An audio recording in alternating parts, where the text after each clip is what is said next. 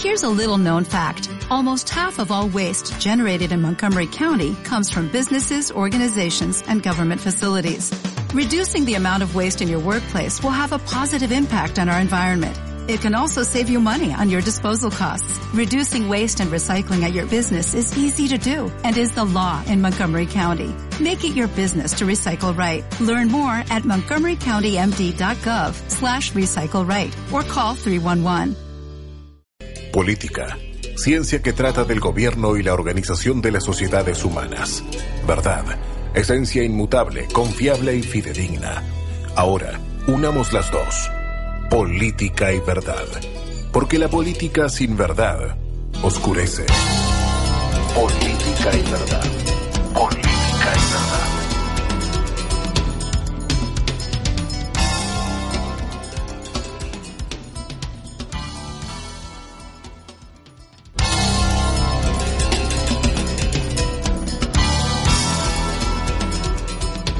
Muy buenos días a todos. Comenzamos un nuevo capítulo más de Política y Verdad. Una bendición poder compartir a todo Uruguay por Soy Radios Asociadas eh, este programa que está abriendo nuestro corazón, abriendo nuestros ojos de eh, lo importante que es para el cristiano poder ingresar en el ámbito político. Yo creo que el cristiano es el único usado por Dios que puede captar el corazón, de la nación y puede llevarlo a buenos rumbos.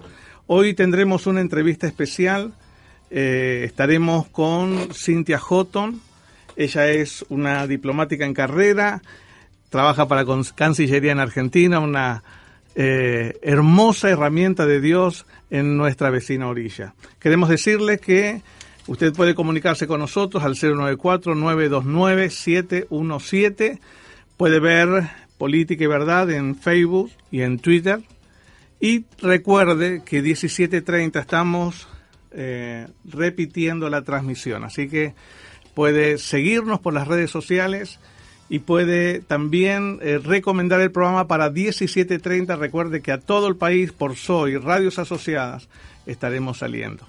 Y ya estamos en comunicación directa con Cintia Houghton. Muy buenos días, Cintia Houghton. Gracias por estar con nosotros. Bienvenida a Política y Verdad. Gracias, Pastor Marcelo, por, por, este, por la posibilidad de poder tener esta comunicación. Eh, no, gracias a usted por, por cedernos este espacio, porque estamos sabiendo desde, desde esta vecina orilla lo que Dios está haciendo con su vida, y realmente es una inspiración para todos nosotros, Cintia. Bueno, muchísimas gracias. Sí, en este momento estoy en Washington eh, porque, bueno, como diplomática me enviaron aquí al equipo eh, argentino eh, representando a nuestro país ante la OEA, la Organización de Estados Americanos. Así que hay mucho por hacer aquí, pero bueno, también pensando en volver en Argentina porque hay mucho por hacer allá también en nuestro gobierno. Eh, Cintia, háblenos un poquito de Valores para mi país, un partido que, eh, bueno, es, está iniciando y, bueno, que usted está gestando ahí en Argentina. Gracias, sí. Mira, el partido en realidad lo, lo iniciamos hace 10 años. Yo, yo fui diputada nacional entre el 2007 y el 2011 y en esos años se, se, trató el tema del matrimonio homosexual, el debate del aborto, eutanasia, cambio de género. Eh, era increíble todo lo que pasó en esos cuatro años y yo ahí como, como diputada sentí que me faltaba una herramienta política para poder decir todo lo que pensaba, que no era solamente eh, yo como, como una diputada en un monobloque.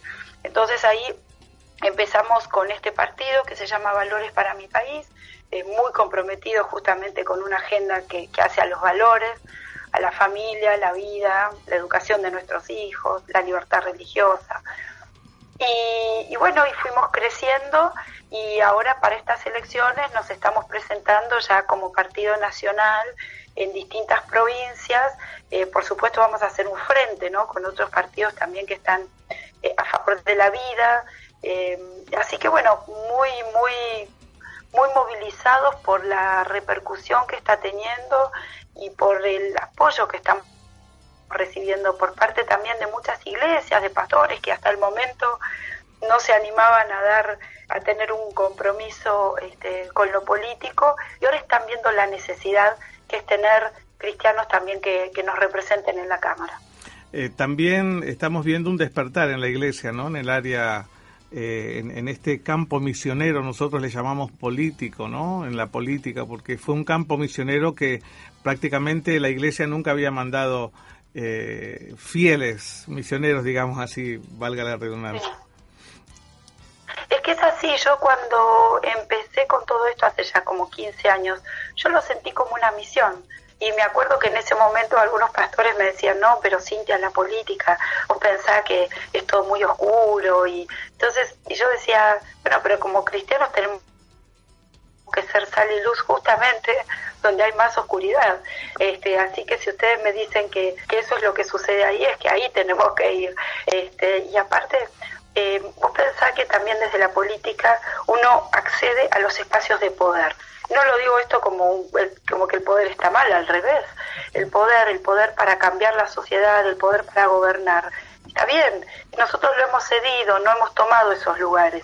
Entonces es el momento para, para prepararnos, para participar, pero por otro lado también, como decía recién, ¿no? Tenemos que estar preparados. No se puede improvisar, hay que saber hay que entender en qué, entre comillas, ¿no? en qué cancha estamos jugando, cuáles son los equipos y qué es lo que, cómo uno se tiene que, preparar para esto. Eh, y, qué bueno saber, ¿no? Que, que usted siendo cristiana, que, que, ha demostrado abiertamente su fe y su amor por Jesús, hoy esté eh, como una diplomática trabajando y con mucho trabajo en la OEA. Eh, yo le cuento, aquí estoy hablando con, con, el primer pastor que es diputado de la Nación. Eh, sí. y, él me decía que caminaba los primer, el primer tiempo por, por el Palacio Legislativo eh, meses y meses sin encontrar un cristiano. Y por ahí encontró un solo cristiano que era un joven que estaba trabajando en la limpieza dentro del, del palacio, sin desmerecer ese trabajo, ¿no? que, que, esto se entienda bien pero parecería que hasta ahí los cristianos llegaban dentro del ámbito político. Eh, y hoy ver a usted eh, eh, trabajando como diplomática en carrera ahí por Cancillería Argentina y en la OEA, realmente es una, es una bendición nosotros poder escuchar eso, Cintia. Ay, bueno, muchísimas gracias. Y, y, justamente esta radio está saliendo a todo el país y, y, hay un montón de cristianos que piensan que el cristianismo no puede llegar lejos, que hasta las iglesias y hasta de repente alguna cruzada podemos llegar. Pero ¿qué, podría decirles a ellos en esta mañana? Bueno, me encantó la pregunta, porque mira, primero yo creo que los cristianos nos tenemos que preparar. Cuando digo preparar es estudiar, es eh, eh, entender lo que son las herramientas del Estado, cómo, cómo ser un, funcionario público, cómo hacer política, son, son cosas distintas, ¿no? Pero lo que digo es, hay que prepararse. Eh, yo, por ejemplo, bueno, en este caso estoy, estoy aquí en Washington, pero bueno, yo he estudiado economía, después hice la carrera diplomática, después, bueno, trabajé como diplomática en la Cancillería Argentina y ahora me mandaron aquí y aquí estoy eh, eh, representando a la Argentina ante la OEA. Ahora, eh, cuando tuve que hacer una carrera política, que ahora la sigo en paralelo, este, también me metí en un partido político, tuve que militar siete años y hacer campañas, etcétera, como para llegar después a ser diputada nacional. Entonces, lo que digo es, hay que prepararse, son carreras, lleva su tiempo, pero es como, pero si está el llamado, eh, lo vamos a hacer y lo vamos a hacer con excelencia. Eso por un lado. Pero por el otro, también lo que no quiero asustar a aquellos que quizás no tienen una formación profesional para el tema de la política, porque miren y comparen los políticos que uno tiene en su país, no sé, nosotros decimos concejales, no sé cómo le dicen ustedes a los representantes locales de las comunidades. Sí, sí, son, son concejales. Eh, eh al, alcaldes. Bueno, entonces... O, también... sí, sí. Claro, entonces muchas veces algunos al revés, ¿no? Como que como cristianos a veces decimos tenemos que hacer algo de excelencia y después vos te fijas los concejales que tenés. Vos decís, pero esta gente no solamente no está preparada, sino que aparte justamente no tienen escrúpulos, si tienen que robar, roban, si tienen que este, eh, no trabajar y ser vagos, también lo son. Entonces, ojo que no nos asustemos, que mucha de nuestra gente, de nuestros jóvenes, están muy capacitados para dar los primeros pasos en la política y no necesitan para eso ser un erudito ni haber tenido muchos títulos. Eh, yo creo que un cristiano comprometido puede hacer ese camino, pero no dejar de lado todo lo demás que es prepararse y capacitarse, porque eso también va a acompañar el crecimiento. Eh, dentro de las responsabilidades que esa persona pueda pueda pueda tomar. Pero les digo eh, como visión es importante eh, hacerlo desde un lugar de una sintiendo que es una misión y así como hay algunos que, que, sienten que tienen que estar en el grupo de la alabanza, bueno, en esto es decir, esto es una misión, es algo distinto, lleva mucho tiempo, o sea, eh, no es que yo muchas veces le decía a los pastores, ¿no? Eh, y, me parece importante esto que vos dijiste, de cómo se está abriendo ahora esta idea, ¿no? De participar en política. Pero yo les decía, eh, claro, para ustedes ver jóvenes que dicen que quieren ser líderes de jóvenes está perfecto, porque es el camino que se conoce. Ahora, si yo les digo, o por ejemplo cantar en la alabanza, o estar en... Ahora, si yo les digo, miren, yo, ¿qué es lo que me pasó a mí? Eh, casada, eh, profesional en este momento, y cuando sentí que tenía que ir a la política, yo aparte estaba metida en un montón de cosas en la iglesia. Yo dije, yo no puedo hacer todo eso, militar dentro de un partido político, estar en el grupo de la alabanza. Entonces, hablé con los pastores y digo, miren, yo voy a tener que dejar alguna de estas actividades porque tengo que hacer política. Y entonces, viste, ya ahí es como, uy, la política te está alejando del Señor. Entonces es, no, no me está alejando del Señor. Lo que pasa es que... Está abriendo un nuevo camino. Hay otros ministerios que Claro, entonces al revés, yo lo que pedía era que entiendan que esto es un ministerio también. Y así como en la iglesia de repente hay alguno que se prepara para una misión y quiere ir al África, bueno, eh, digo, yo estaba preparándome para esta misión que era lo político y en mis tiempos libres tenía que ir al partido, porque si no, o sea, no hay una forma de que Dios te pone de un día por el otro. Algunos me decían, pero fíjate José, como Dios lo levantó y lo puso. No, José fue toda una vida hasta llegar a donde él estuvo. Estuvo, ¿entendés? Entonces, no es que lo puso de un día al otro, pasó por toda una vida que lo fue preparando para que él pueda hacer lo que y, cumplir el rol que, que, que Dios este, le dio. Así que es un camino muy lindo, es un camino eh, de mucha responsabilidad, pero si uno lo hace también acompañado por eh, gente que esté orando por uno, eh, pastores que estén acompañando y ahí uno puede hacer una diferencia. Y nuestros países necesitan eh, cambiar el rumbo, sobre todo con todo lo que tiene que ver con, con la familia, con la vida y ustedes en Uruguay también es un país bastante difícil. Sí, sí. El, hay, hay un verso bíblico, Cintia, que Pablo habla y dice, en mi primera defensa nadie estuvo a mi lado, y, pero después dice, pero el Señor estuvo conmigo. Y ahí yo creo que tiene que ver mucho con usted, porque eh, llegó un momento en, en, su carrera donde la dejaron sola, por pelear por la vida, eh, y donde Dios eh, estuvo con usted. Cuéntenos un poquito eso, por favor. Eh, Sí, bueno, eh, fue, fue muy difícil eh, toda la etapa eh, donde se dio el debate del aborto en la Argentina, porque mm, yo estaba como muy, muy sola en su momento, pero gracias a Dios se pudo frenar. Y ahora, bueno, el año pasado ustedes saben, ¿no? Todo lo que, lo que sucedió.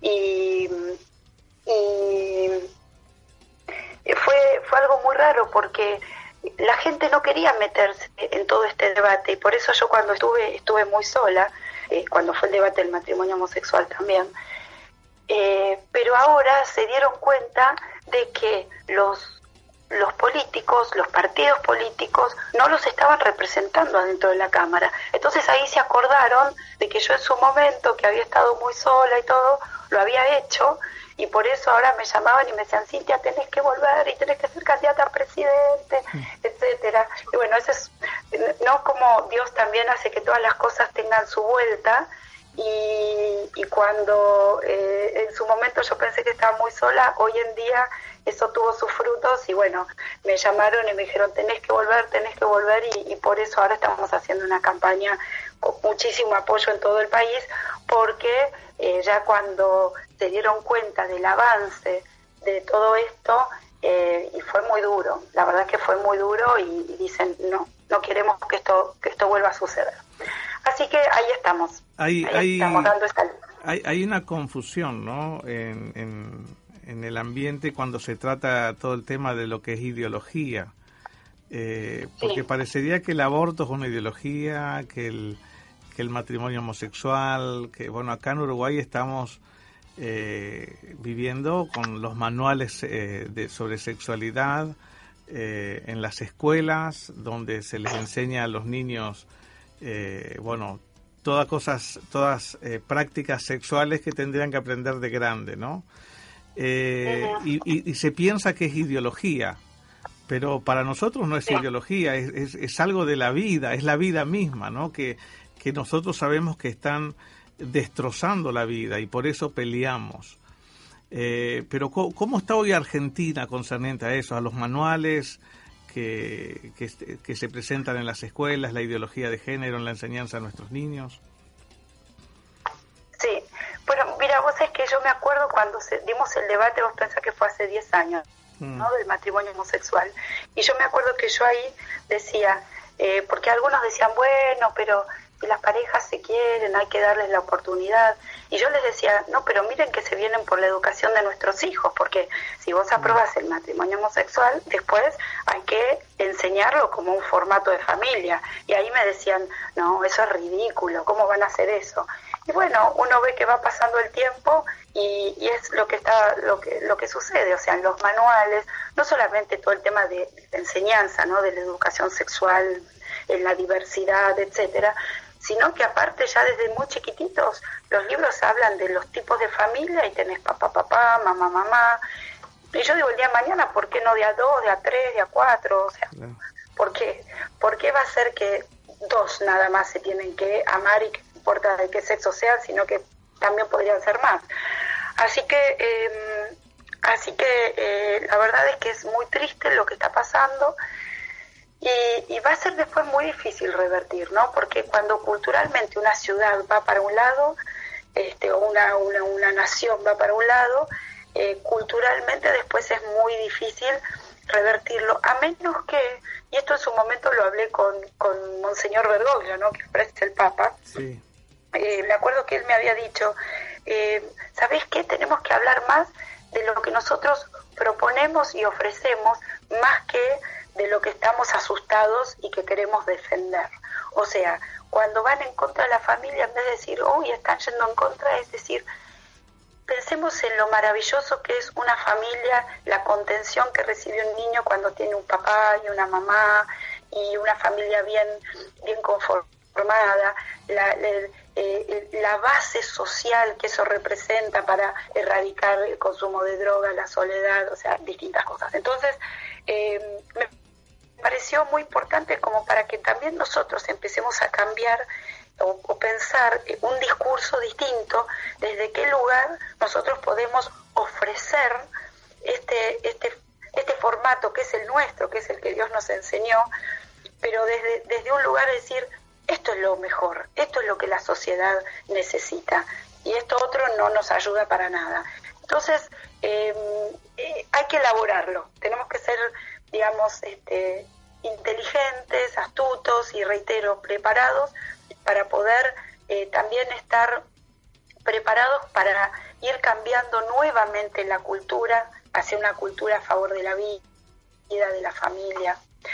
Así que, eh, bueno, Pastor, la verdad que es un privilegio este, poder estar en contacto con ustedes y, bueno, cualquier cosa este, podemos seguir. Veo que ustedes están muy involucrados con estos temas. sí, no, sabe que, sabe que, bueno, eh, en, en mi caso mi esposa también es precandidata ahora a diputada y se están presentando cerca, eh, cerca de 100 listas para precandidatos a diputados en las próximas elecciones cristianas.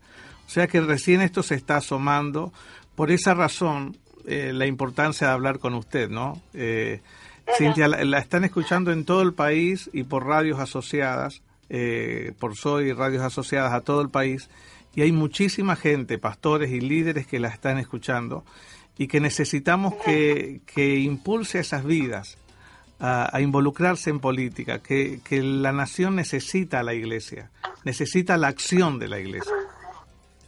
Y, me gustaría que pueda darles un mensaje a ellos, por favor. Bueno, sí. La verdad es que lo que siempre digo es que hay algunos que son llamados para tener un, cargo político, hay un llamado, digamos, para un compromiso mucho más este, de avanzada. Pero para que eso suceda necesitamos equipos, necesitamos gente que nos acompañe. Entonces todos tienen que entender que esto no es una vocación de uno, sino que este tiene que ser un proyecto de, de, toda la comunidad cristiana.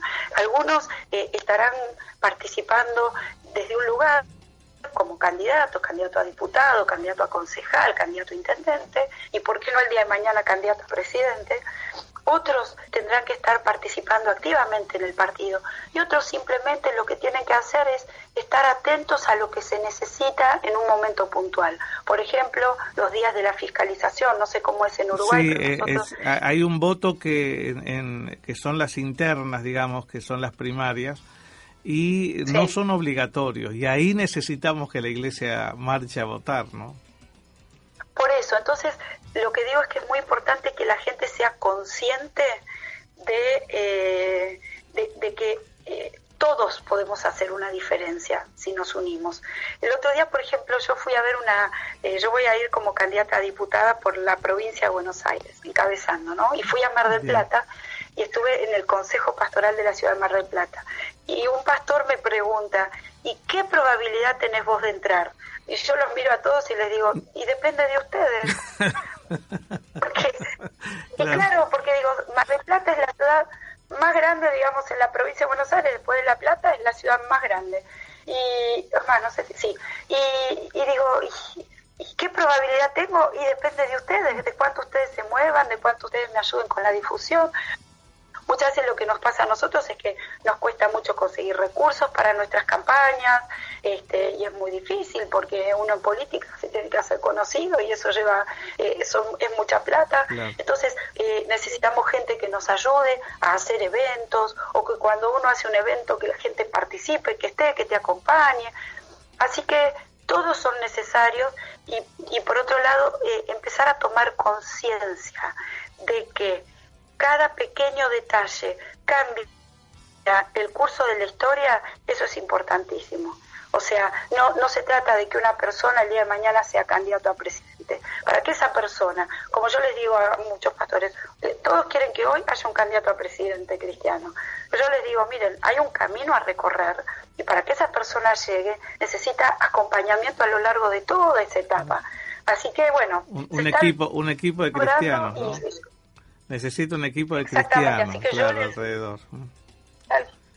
Tal, cual, tal cual, cristianos comprometidos. Y hay muchos que cuando me dicen, ay, qué lindo, estoy orando para que vos llegues, o cómo me gustaría que vos puedas llegar, entonces yo ya les tengo una tarea, ¿viste? Buenísimo, mira, podés llamar a dos personas, podés hacer tal cosa, este, porque para la política se necesita tanto, hay tanto que hacer para poder llegar, porque lo más difícil, uno después siempre le pide al diputado evangélico todo, que logre esto, que vote por esto, claro, uno los ve allá, pero lo más difícil es llegar. Lo más difícil es llegar. Entonces ahí es donde, por eso te digo, si tu esposa es candidata, los quiero convocar a todos a que le estén ayudando, acompañando y, y no bajar los brazos hasta que esté adentro. Y después cuando esté adentro ahí sí somos equipo sí. Mm. qué es lo que ella va a votar qué es lo que y también ahí no dejar no dejar de apoyarla en todo momento. Así que pastor una alegría poder tener haber tenido esta conversación. No. bueno este, la alegría es nuestra y, y la bendición que tiene Argentina de tener a Cynthia Houghton. Recuerde que lo que dice jueces eh, en, el, en, en, el capítulo eh, 4, verso 7 dice, eh, las aldeas quedaron abandonadas hasta que yo, Débora, me levanté y me levanté como madre de Israel. y es una bendición, Cintia, que usted se haya levantado a pelear contra las tempestades, pero a dejar bien en alto el nombre de Jesús. Ah, y, y me enteré que escribió un libro que se llama Él. Sí, exactamente. Ah, bueno, antes, eh, tenemos dos minutitos para, para explicar acerca de ese libro y ver si podemos tenerlo en Uruguay, ese libro. Sí, bueno, lo pueden pedir online. Ah, perfecto. Lo, lo pueden pedir online. ¿Cómo se llama el libro? Sí, se llama Él, un antes y un después en la historia. Cuando uno habla de Él, lo que es eh, importante, bueno, es Jesús, ¿no? Por supuesto, nuestro ejemplo. Y el libro está dividido en 20 capítulos. Cada capítulo es un valor, pero un valor basado en palabras de Jesús. Eh, y lo que me gustó y que no, no, digamos, no fue tan obvio, es que eh, busqué solamente versículos en donde sean palabras de Jesús, no que sean este, eh, pasajes bíblicos ¿no? del apóstol Pablo o de, del rey David, sino que sean eh, verdaderamente palabras de Jesús. Entonces, y cómo Él nos, me inspira a que desde, por ejemplo, cuando habla del amor o cuando habla de la reconciliación o cuando habla de la libertad o cuando habla de la sed de justicia, cómo eso nos debe inspirar a cada uno de nosotros para poder cambiar la historia. Y porque él la cambió. De hecho, por eso el título que llama Él, un antes y un después en la historia, es que la historia occidental se escribe antes de Cristo o después de Cristo. Con lo cual lo que yo digo es que no es un líder que yo elegí para que sea mi guía, sino que es el líder que la historia eligió para que verdaderamente sea su guía. Así que es un libro sencillo, pero espero que, bueno, para muchos sea como inspirador de, de, lo que uno puede hacer para nuestras sociedades y nuestros países desde lo que dijo Jesús. Cintia Houghton, muchas gracias por estar con nosotros. Se nos terminó el tiempo para el programa, pero realmente ha sido de mucha bendición. Gracias por eh, ceder estos minutitos a Uruguay y bendecir nuestra nación. Bueno, muchas gracias a ustedes. Abrazo gigante. Chao, chao. Y nos vamos nosotros nos vamos hasta mañana con más política y verdad. Realmente una, tremenda eh, reportaje a, Cintia y una bendición poder compartir con ella. Mañana 10, 30 horas en Política y Verdad por Soy Radios Asociadas y recuerde 17.30 pueden escuchar nuevamente este programa. Hasta mañana y que Dios bendiga Uruguay. Porque la escena política ya no es transparente a los cristianos. Mañana seguiremos con más política y verdad. Política y verdad. Política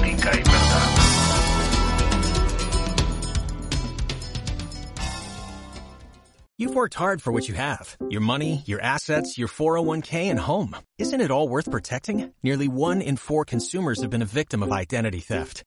LifeLock Ultimate Plus helps protect your finances with up to $3 million in reimbursement. LifeLock alerts you to identity threats you might miss. And if your identity is stolen, your dedicated U.S.-based restoration specialist will work to fix it. Let LifeLock help protect what you've worked so hard for. Save 25% off your first year on LifeLock Ultimate Plus at LifeLock.com slash aware. Terms apply.